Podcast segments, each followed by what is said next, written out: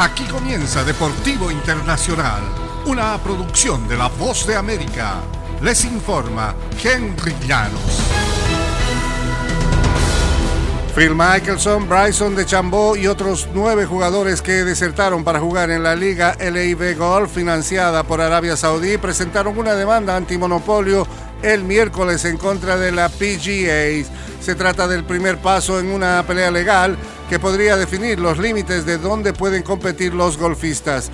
La demanda presentada en el Tribunal de Distrito Federal en San Francisco afirma que la gira ha utilizado el poder de monopolio para aplastar la competencia y ha suspendido injustamente a los jugadores. Se presentó una moción por separado solicitando una orden de restricción para permitir que Tyler Gooch, Matt Jones y Hudson Swafford participen en los playoffs de la Copa FedEx, la postemporada de la PGA que inicia la próxima semana.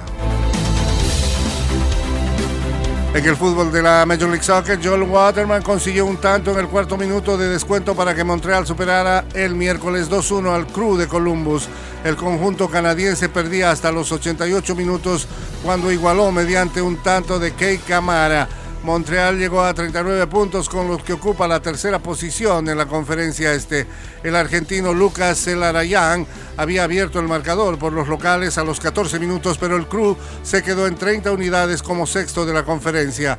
Los dos equipos tendrán actividad también el sábado. Montreal recibe al Inter de Miami y Columbus al New York City.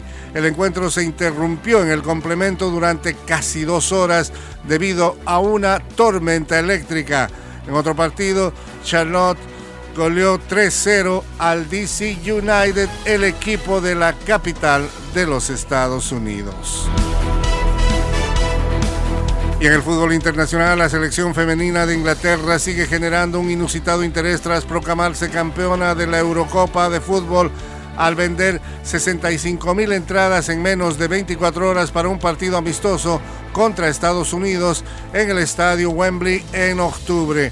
La Federación Inglesa anunció que el duelo que enfrentará a las campeonas europeas contra las reinantes campeonas mundiales se jugará el 7 de octubre dependiendo que las inglesas aseguren su boleto a la Copa del Mundo en septiembre. Ustedes son increíbles, 65 mil entradas vendidas para nuestro partido contra Estados Unidos, dijeron las Leonas en su cuenta de Twitter el miércoles. La demanda fue tan fuerte el martes que el sitio web para adquirir los boletos realmente estuvo colapsado. Y hasta aquí Deportivo Internacional, una producción de La Voz de América.